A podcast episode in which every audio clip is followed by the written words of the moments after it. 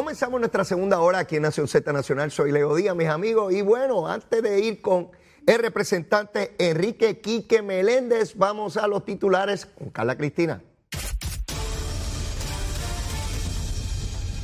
Buenos días, soy Carla Cristina informando para Nación Z Nacional. En los titulares, la Junta de Control Fiscal informó que no será posible implementar la medida que busca establecer una moratoria de la crudita a la gasolina y el aceite diésel por un periodo de 45 días, a menos que el gobierno detalle cómo asegurará el recaudo de unos 25 millones de dólares que recibe la Asociación de Suscripción Conjunta por medio de este impuesto. Y de otra parte, el panel sobre el fiscal especial independiente suspendió sumariamente a los alcaldes de Humacao y Aguas Buenas, Reinaldo Vargas Rodríguez y Javier García Pérez, respectivamente, tras recibir de la Fiscalía Federal copia de las acusaciones criminales en su contra. Y en otros temas, la Autoridad de Energía Eléctrica reconoció que el aumento en el precio del gas natural que se ha registrado en los últimos meses a nivel internacional se traducirá en una nueva alza en el precio de la luz para el próximo trimestre e indicó que aún así es el combustible más económico para la flota existente de plantas generatrices. Y en temas internacionales, la Agencia de Ayuda Alimentaria de Naciones Unidas está pidiendo que los puertos ucranianos sobre el Mar Negro se abran nuevamente para permitir el envío de exportaciones de trigo y maíz de las que dependen muchas naciones pobres. Para Nación Z Nacional les informó Carla Cristina. Les espero en mi próxima intervención aquí en Z93. Estás con Nación Z Nacional por el Habla Música y Z93.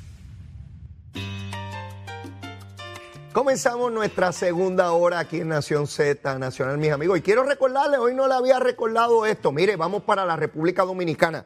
Del 7 al 12 de septiembre, se lo estoy avisando con tiempo. Mire, 669 dólares por persona. Haga su grupo. Vamos para Punta Cana al Hotel Caribe Deluxe. Mire, con Leito Díaz y, y Félix del Caribe. Vamos para allá. Mire, usted va a separar con 50 pesitos nada más, usted separa el viaje. El número de teléfono a llamar, anótelo, anótelo por ahí, 787-622-4800. 622-4800. Llame ahora para que vaya para allá. Recuerde que tiene que tener pasaporte. Ah, el librito tiene que tener pasaporte, si no, no nos dejan entrar. Así que vamos para allá, para Punta Cana con Leo Díaz, del 7 al 12 de septiembre. Bueno.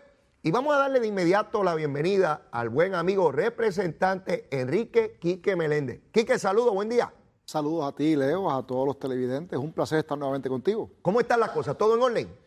Bueno, todo en orden.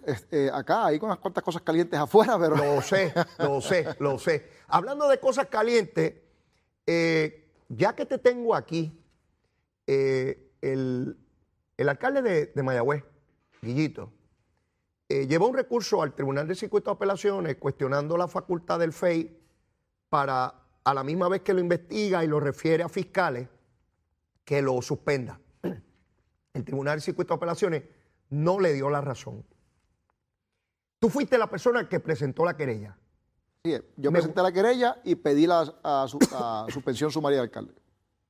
Dame tu apreciación de lo que está ocurriendo. Mira, e, en el caso de Mayagüez, eh, lo que ha pasado allí es una tragedia. Evidentemente, eh, el alcalde, yo he dicho que debe salir de la alcaldía ya, gracias a Dios está fuera, eh, debería renunciar a su cargo, todo el mundo lo sabe. Ahí se perdieron casi 10 millones de dólares de fondos públicos, oye, asignados por nosotros, porque tú recordarás leído que durante mucho tiempo el alcalde popular se pasaba en los medios de comunicación dándole palos a la administración del PNP, particularmente diciendo de que estábamos discriminando con Mayagüez porque no le estábamos dando el dinero apropiado para atender las necesidades y las mejoras necesarias para el centro de trauma, la, sala de trauma del Centro Médico Mayagüez. No, vamos a discutir esa génesis de este asunto. Eh, eso, eso, eso es bien importante porque la e, gente. Ese centro de trauma, ¿de qué estamos hablando? ¿Por qué exigían un centro de trauma en Mayagüez? Mira, el, ciertamente llegar a San Juan desde Mayagüez pues es un reto, o sea, eso sí, aunque con todas las, mejoras que se han hecho a las carreteras, como quieres lejos. Y ciertamente lo que estamos buscando es salvar vidas. Se creó el centro de trauma, el, centro de el, el, centro médico Mayagüez, para buscar la forma de tener un centro de primer orden que con los mejores servicios médicos allá en, la, en, Mayagüez, en la Sultana del Oeste. El, después como se hizo una sala de trauma acá en San Juan, pues allá entonces se pensó que como esta estaba muy ocupada, pues había que crear una, darle una oportunidad a Mayagüez para que eh, pudiera compensar, ¿verdad? Y, no, y no, no sobrecargáramos el centro médico de Río Piedra. Pues, ¿Qué sucede? Eh, el alcalde comenzó una campaña en los medios de comunicación forzando, atacando, de que estábamos discriminando contra Mayagüez, que no se le asignaban los recursos. Exigía el dinero para, Oye, para la sala. Y, y te digo, fue eh, a todos los medios de comunicación, no es como ahora que no aparece por ningún lado. Y era una petición justa y Oye, necesaria. eh, evidentemente era justo y, oye, aquí todo el mundo, eh, por lo menos tú, tú fuiste representante, eh, tú sabes que allí, cuando estamos hablando de la salud, nadie, nadie relaja con eso. Ningún Así es. partido este, hace, se pone política con la salud de nadie. Así que se le asignaron casi 10 millones de pesos de fondos de Puerto Rico, ¿sabes? Fondos estatales para que entonces eh, se pudiera eh, hacer el trabajo de poner esa, esa, esa sala de trauma, mejorarla y ponerla en condiciones que fueran óptimas.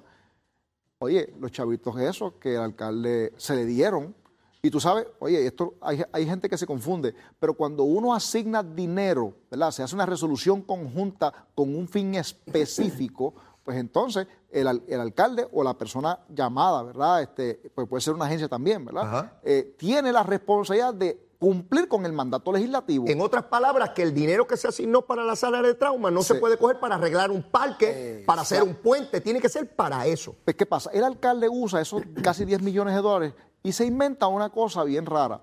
Él, él eh, pues, viene y se inventa esta Corporación Municipal de Desarrollo Económico, lo que se conoce como MEDI.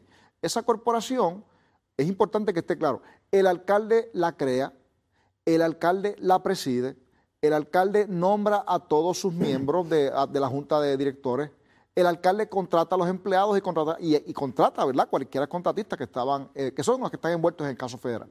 Entonces, el alcalde está en control de esto. Pues esa, esa corporación, Eso no existía aquí, que eso se hizo Eso para es- este propósito. eso es un invento del alcalde que de hecho yo soy de los que argumento que la ley de municipios autónomos no le da al alcalde la autoridad para ir al mercado de valores, porque para eso está lo que era el Banco eh, de Fomento, que ya ahora esa- esas funciones las tiene AFAF. Así que solamente es el gobierno de Puerto Rico estatal quien puede ir a los mercados. O sea, ningún municipio, desde tu punto de vista, puede, o, o- o del Estado de Derecho, puede ir al mercado de valores. Co-. Correcto, esa es la posición que yo planteo. Hay, hay algunas discrepancias, ¿verdad? Porque hay gente que dice que van al mercado que no, que no necesariamente van a, a buscar bonos, sino que van a hacer otro tipo de transacción. Pero independientemente, el, el fin legislativo inicial era que solamente se fuera al mercado a través del gobierno estatal. Y, ¿Qué y- pasa? y- y- e independientemente de eso, los fondos eran para el centro de trauma, no para otra cosa. Correcto. Entonces él los metió los chavos allá. Entonces él contrata a estas personas le, que le dicen que, este- le dan este esquema y le venden un sueño al alcalde. Que, que- yo lo he dicho mil veces y tú también lo has escuchado. Si el sueño que te vienen a vender es demasiado bueno para ser verdad, probablemente lo es. Así que no te metas en eso. De hecho, Carmen Yulín, esta gente fue donde Carmen Yulín, aquí en San Juan, ¿para qué? Para venderle un sueño similar. Y Carmen Yulín los votó a la alcaldía. Eh, Eso, eso, ese es el récord. De hecho, fueron donde alcaldes PNP también, porque fueron aquí al lado en Bayamón también y le vendieron el sueño. Y el alcalde los, por poco los tira de la alcaldía pa- de, de allá del- de, de Bayamón. Así que, eh, pero fueron a Mayagüez y en Mayagüez le compraron el argumento y se perdieron casi 10 millones de Eso, dólares. esas personas de las cuales tú estás hablando ahora fueron los que fueron procesados por el... Por el Ah, por Ahí la- esa, esa parte es importante, sí, porque esa, el- los federales, ¿cómo entran aquí? Bueno, la información que yo tengo es que los federales venían detrás de una persona de los que acusaron en el, eh, obviamente los que ellos acusaron ya en el caso de fraude, Ajá. este, porque había hecho un esque- esquemas similares en jurisdicciones de los estados y no lo habían podido coger. Ah, ya venían Entonces, de otros sitios con esto. Ya venía con las malas costumbres. Entonces, esta persona llega a Mayagüez, están detrás de él. Este caso comienza como una investigación de corrupción, pero cuando se dan cuenta de que no había jurisdicción federal para acusar por corrupción, porque el dinero no era federal, el dinero era estatal. Entonces, ¿qué, pudieron hacer? Pues mira, se- ellos se inventaron el asunto de la cuestión del, del fraude, porque en efecto eh, se cometió un fraude contra el municipio, porque ese dinero se lo llevaron, lo gastaron y no lo usaron para lo que supuestamente era. Eh, y oye, al final del día el dinero se perdió. ¿Cuál era, cuál era la, la- la- la- la teoría detrás de esto? Usted me da ese dinero, yo lo invierto y eventualmente va a tener ese dinero más los intereses que produce. Va y lo vas a multiplicar varias veces adicionales. Así que vas a tener una fuente de ingresos recurrente adicional que no tienes hoy. O sea que Guillito estaba como en la ruleta rusa. Yo tiro ahí a ver si gano. A ver si gano. Entonces con el empezaron dinero a pagar. del pueblo, con el dinero público estatal, que no era para eso, que era para el centro de trauma. Entonces, Él cuando- se puso a jugar con el dinero del centro de trauma. Cuando el alcalde se pone este, a preguntar, ven acá, ¿y los pagos míos dónde están? Los pagos del municipio, ¿verdad? Para el rendimiento de estos supuestos beneficios que iban a tener, ¿verdad? Eh, empiezan a pagarle con los mismos chavos de él. Entonces esos chavos se van a acabar. Entonces, ahí que tú te das cuenta, pero hay, hay un fraude porque... Ven acá, ven acá, Quique, ¿cómo es eso? O sea, él le da a los chavos. Entonces, él le exige que dónde están los chavos los dividendos. Y ellos empiezan a darle dinero de los mismos que él le dio, como si le estuvieran haciendo pago. Ahí, ahí tú llegaste al... al- No, mi, mi hermano. Ese, ese es el gran negociante Mi que tenemos hermano. en Mayagüez, mi hermano. Así funciona. Entonces, los federales radican un caso de fraude y es importante destacar, los, en los casos de fraude tiene que haber una víctima. Y en este caso, la víctima es el municipio de Mayagüez. Claro, Claro. durante la conferencia de prensa hubo unas expresiones que causaron algún tipo de confusión, porque eh, en las traducciones del inglés al español, lo- lo- los federales pues, en un momento dado mencionaron que el alcalde había sido víctima, pero la realidad es que se referían al, municipio. municipio. como víctima. A la entidad jurídica, Ah, exacto. no a la persona del alcalde. Exactamente. Por eso que la gente decía, no, si los federales este, exculparon al alcalde. No, no, no. Ah, no. eso, es- eso es importante porque Guillito va a decir, si- ¿verdad? Si lo acusaran. Este, no, no, si los federales dijeron que yo fui víctima aquí, ¿cómo me van a estar acusando, bendito? Exactamente. Pues él busca ese soundbite para tratar de protegerse. Pero la realidad del caso es que yo decía, cuando yo miré el indictment, yo decía, espérate, es que aquí hay algo raro, porque es que aquí, oye, se, pagaron matrículas de, de personas en las universidades, se pagaron cenas este, extravagantes eh, afuera en los estados. En una panadería se gastaron 200 mil pesos. Tú te preguntas, ¿en qué se, cómo, cómo tú gastas 200 mil pesos en una panadería? Habrá comprado la panadería. Eh, se compraron vehículos, este Leo, y se, pagaron chavos por una piscina que nadie sabe dónde está.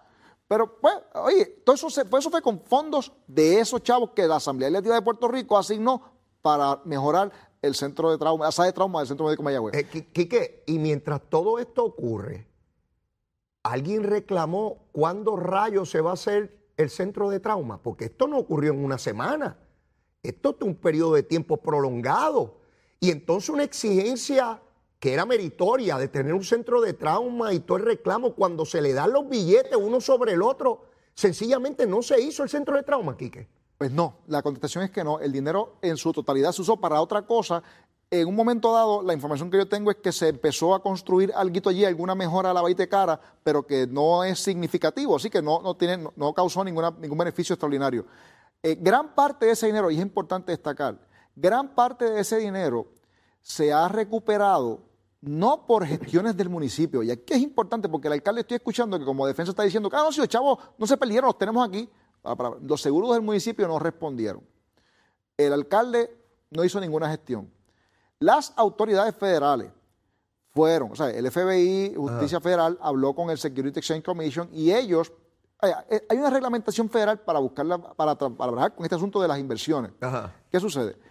Evidentemente, el esquema era, era, era tan burdo que se, se- era necesario, ¿verdad? La- la- las agencias, la- estas organizaciones de valores, se supone que identificaran rápido esto y no participaran de eso.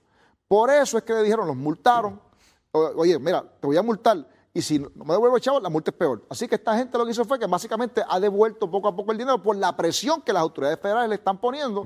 Y de esos eh, casi 10 millones de pesos, pues hay como 8 ya que están al lado acá, que se han podido O recuperar. sea, que esto no es una gestión del municipio. No, definitivamente no. Que él está buscando adjudicarse, fantástico, lo está tratando de hacer. Pero el récord histórico está ahí, fueron los federales los que Bueno, han estado pero, haciendo. pero eso es de fácil corroboración. Él podrá decir lo que sea, pero ahí está la evidencia de quién hizo y qué logró. Una cosa que no se ha visto mucho, y quizá eh, lo, lo voy a decir aquí porque se, se- ya, ya eso públicamente está corriendo por ahí, Ajá. pero el esquema era tan burdo, y oye, eh, yo sé que hay gente que va a decir, Bueno, "¿Cómo es, es posible? que, es que, eh, pusieron Mira. en garantía propiedad del municipio, teatros y cosas. O sea, insólito. Pero fíjate, fíjate dónde llegó. Medi es una corporación creada en Puerto Rico, bajo la ley de Puerto Rico.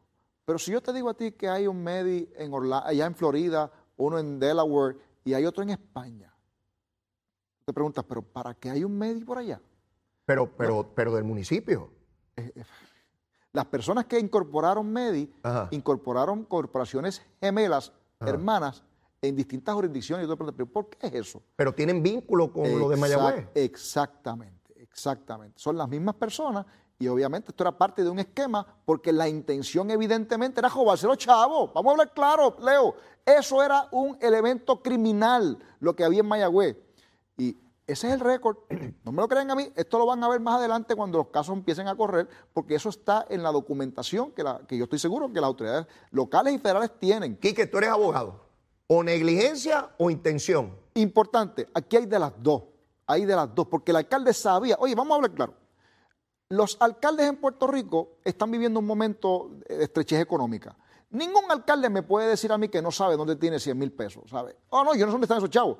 Todos los alcaldes en Puerto Rico saben o, tienen acceso con relativa facilidad a la persona que sabe dónde está el dinero del municipio en todo momento. Pregúntale a Ramón Luis en Bayamón y estoy seguro que, le, seguro que preguntas a Miguel te va a decir lo mismo, que son municipios los más complejos de Puerto Rico, los más grandes. Al alcalde de Carolina, ¿alguien se cree que se le va a perder este, un millón de pesos? No, porque ellos saben dónde están los chavos, porque como está tan estrecha la cosa, ellos están buscando mover de un laguito para aquí para allá y, haciendo de tripas corazones.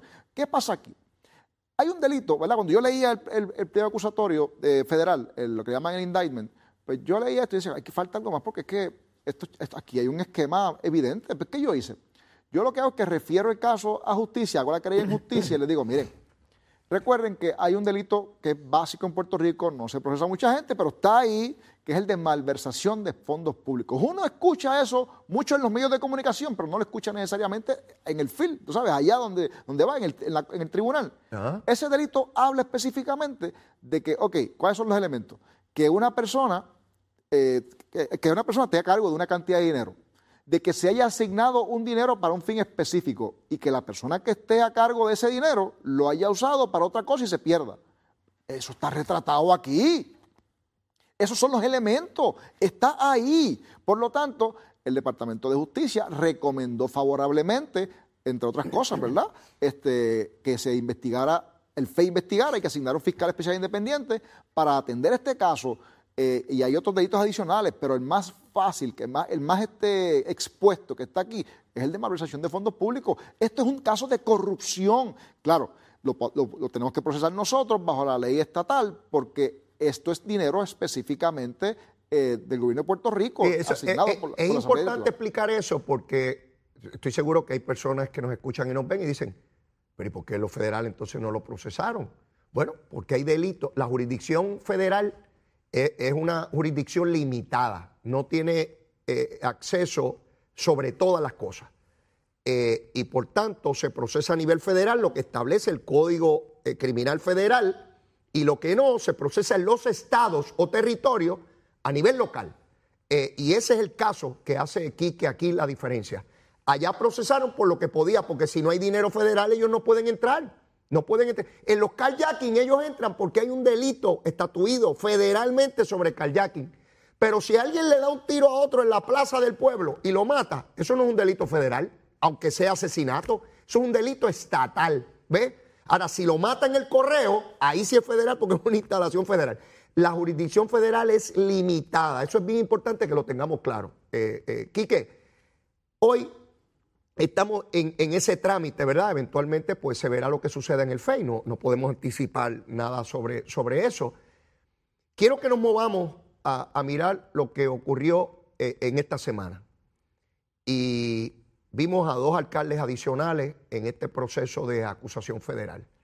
Adelanta el fiscal federal que vienen más casos de, distintos alcaldes y parecería ser, por lo menos la información que ha estado circulando es que, que quedan legisladores o ex legisladores también. Quique, ¿cómo procuramos que esas personas que saben que cometieron delitos porque cada cual sabe lo que... Tú sabes lo que tú hiciste aquí, que yo sé lo que yo hago, cada cual sabe lo que hace. Que saben que cometieron delitos con estos individuos. ¿Cómo hacemos para que de una vez y por todas vayan y se sienten con la fiscalía y logren un acuerdo y, podamos empezar a sanear esto, si es que es saneable? ¿ah? Mira, Leo, varias cosas. Yo creo que tenemos que estar claros de que el, chanchullo, la trampa, el inversionismo, el truco no puede tener cabida en nuestro sistema democrático. El, que, no vea, entienda eso, oye, simplemente no, no, vive aquí eh, o no entiende o, es extraterrestre, quizás. Esto es una barbaridad. Hay, hay, aquí hay personas que han llegado a las posiciones, pues, oye, y yo sé, porque hay dos elementos importantes. El elemento del funcionario público que le falla la confianza del pueblo y el empresario, miembro del sector privado, que busca precisamente un beneficio dramático, ¿verdad? Este, fácil, eh, buscando eh, influenciar o, pues, sobornar o, hacer cualquier gestión ilegal sobre un funcionario público. Y ese funcionario público lo permite. Entonces, mi llamado es el mismo llamado que hace básicamente las autoridades federales. A todos los alcaldes y legisladores que nos están viendo, ellos saben quiénes son. Como tú planteas, lo he dicho yo en mil ocasiones, ellos saben lo que hicieron. Usted sabe si hizo alguna, algún acuerdo o recibió dinero de estas personas, particularmente de los que están este, eh, hablando. Si usted tuvo alguna relación, tiene alguna relación con alguno de estos sujetos, yo no sé si es Santa María o el del asfalto o el que sea, porque esos son los que están este, eh, en, el hit parade, vamos a poder decirlo, se, puede decir de esa forma, ¿verdad? Pero mira, si usted hizo alguna transacción, usted recibió dinero ilegal, o sea, dinero de esas personas a cambio de cualquier gestión eh, gubernamental. El quid pro quo. Mire, voluntariamente vaya, le conviene a usted y le conviene a su familia, pero principalmente le conviene al pueblo que usted dirige, a Puerto Rico. ¿Por qué? Porque, oye, usted va allí, se sienta con, con el FBI, con los, con los fiscales, probablemente con el equipo de Muldrow, y allí pues usted va a decir, mira, sí, cometió un error, esto fue lo que pasó. Un error no necesariamente implica que no sea ilegal, es ilegal la conducta y usted tendrá que entonces pagar. Pero mire, probablemente si usted le facilita el espacio a las autoridades federales, el camino, pues usted va a tener, probablemente va a conseguir un acuerdo que sea satisfactorio. Porque, por ejemplo, el alcalde de Cataño consiguió un acuerdo bien satisfactorio Ok, ¿por qué? Porque con todo el, entramado que él estaba envuelto, todavía está en la calle. Pero, ¿por qué? ¿por qué eso pasa? Bueno, porque él dio información, o sea, no solamente dijo, mira, ok, levanté las manos, tengo este problema, ya está, ok, me cogieron. Choteó a los demás, lo choteó. Y empezó a hablar por ahí para abajo. Ahí. Oye, ¿y cómo usted prefiere llegar? Desde ¿Que alguien lo chotee o que usted vaya y levante las manos? Desde Cataño para Puerto Rico a chotear a medio mundo. Y los que han cogido dinero y no se han reportado, los van a chotear también. El de Aguabuena, el de, el de Humacao, pensaron que no los iban a chotear porque tiempo le dio la Fiscalía Federal para que llegaran. Y lo dijeron públicamente, Leo. Ellos, el fiscal federal ha sido, y el director del FBI. Desde Navidades se lo dijeron. Le dijeron, mire, pasen por aquí. Los, oye, ellos saben, los tienen grabados de la misma forma que grabaron al alcalde de Guaynabo. Yo te aseguro que estas personas están grabados también. Pues, pues, pues, pues si tú lo sabes, si usted se sentó en ese, en ese espacio, en esa guagua o en un espacio similar, porque usted sabe Dios de qué manera lo grabaron, usted sabe lo que hizo. Así que mi recomendación es vaya y, hable, entréguese, levante las manos y comparta la información que usted sabe, porque va a llegar allí a su puerta. Y lo peor del mundo, y yo cuando estaba en la práctica privada este, de la profesión, sé de personas que este, desesperados entre 4 y 7 de la mañana que, que hacen ese tipo de parranda, empiezan a llamar a los abogados.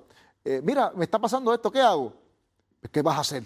Abrir la puerta y recibirlo, porque no, no, más nada, no pues te la van a tumbar. No, no salgas en nu, ponte algo, nene, que, el día es largo. Oye, porque si no abres la puerta, te la van a tumbar. Así, que tú decides cómo va a funcionar esto. Mira, si en Navidades se dan estos arrestos de, de Guainabo y toda esta cosa, el fiscal hace la advertencia, les dio espacio para que celebraran la Navidad, los enamorados en febrero y toda la cosa. No es hasta mayo que se producen los arrestos.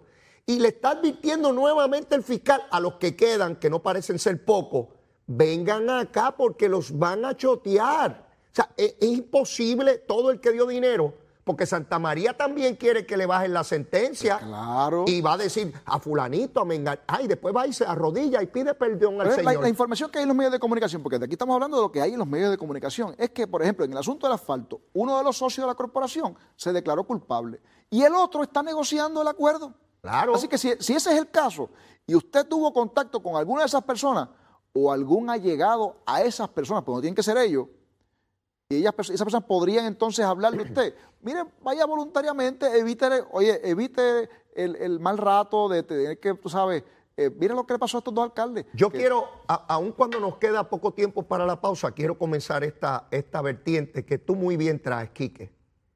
los que están en el sector privado. Por supuesto, los que defraudan la, la- la fe pública, pues sin duda, los funcionarios electos. Pero estos individuos que están allá afuera, viendo cómo hacen chavitos comprando funcionarios públicos. Eh, yo recuerdo aquel desarrollador eh, Ventura, bajo, bajo los 90, que ya había sido convicto en un caso de Cataño y que después, eh, con- en- bajo la administración de Pedro Rosselló, andaba comprando a medio mundo por ahí. Estos individuos también hay que pararlos. Mira, no, no puede ser que solamente el funcionario público, porque deja en la calle a estos bandidos, que dicho sea de paso, vienen y crean otra corporación con otro nombre y siguen con contratos, siguen por ahí tratando de regar el ébola. Mira, mira, es, es- es un tanto más complicado que eso. Y aquí pues, hay, hay unos asuntos filosóficos que uno pues, puede tener, ¿verdad? Mira, mira cuál es el problema. Mira, y esto es ridículo que estemos discutiendo esto, pero tenemos que hacerlo. Nuestro sistema de justicia permite, ¿verdad?, de que estas personas, y oye, ¿qué es lo atractivo? Coger un político. Coger un político, se hace un show político y del que lo cogió, pues tú sabes, es grande, fantástico, se cogió el político, está preso y salió de su cargo, viene el próximo, fantástico. Entonces, el que habla es una persona típicamente del sector privado. Pero ¿por qué pasan estas cosas? Mira, mira el cálculo que estoy escuchando y lo, lo he hablado con varios abogados que bregan con la práctica criminal de white collar, ¿verdad? Que se conoce como la, la- el Cuello corrupción. blanco, sí. Pues, ¿Qué hace esto? Mira, el cálculo que hacen algunos empresarios, que obviamente no estoy hablando de todo porque no quiero generalizar, pero Claro, claro. estos, estos este, elementos ¿verdad? corrompidos del sector privado, lo que hacen es, mira, yo voy donde fulano, le voy a ofrecer tanto, le voy a pagar la campaña, voy a hacer unas aportaciones a cambio de tal cosa, y mira, de 10 casos de corrupción, eh, cogen a dos, probablemente yo estoy en los ocho y no, no, va, no va a haber ese problema, no me van a coger. Pero si me cogen, si estoy en, entre esos dos, Ajá. mira lo que pasa, mira el cálculo, este, Leo, y esto, esto es bien peligroso. Si me cogen, yo levanto las manos, pues ya yo me tumbé este, probablemente una cantidad sustancial de dinero, 2, 3, 4, 10, 100 millones de pesos, los que sean, levanto las manos, cumplo 36 o 48 meses y cuando salga tengo los chavos. Oh, a vivir en Ese Cancún. es el cálculo que me parece a mí que tenemos que ver. Filete, de, tremendo de qué manera negocio. atendamos esto, porque pareciera ser que aún con toda la legislación que hemos hecho, hay un buen negocio.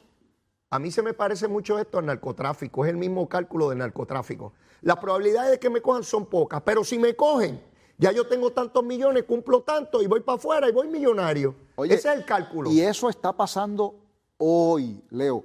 Hoy es una tragedia. Y lo triste del caso es que, como se están procesando en la Corte Federal, nosotros los legisladores en Puerto Rico no tenemos autoridad para hablar sobre eso. Pero el Congreso en su día va a tener que atender eso, porque evidentemente eso es un loophole que se crea. Eh, que permite que esa gente salga, vuelva y haga otra, com- Mira, otra co- eso- recuperación eh, y vuelve. y- Eso son hace. parte de las contingencias del negocio. es parte de lo que tú escribes cu- cuando uno tiene un negocio que dice, bueno, pues puede pasar esto y aquí pierde unos chavos, pero yo tengo esto otro acá para balancearlo. Quique, tenemos que ir a una pausa y luego de la misma seguimos quemando el cañaveral. Dicho sea de paso, eres un experto quemándolo. Llévatela, chero.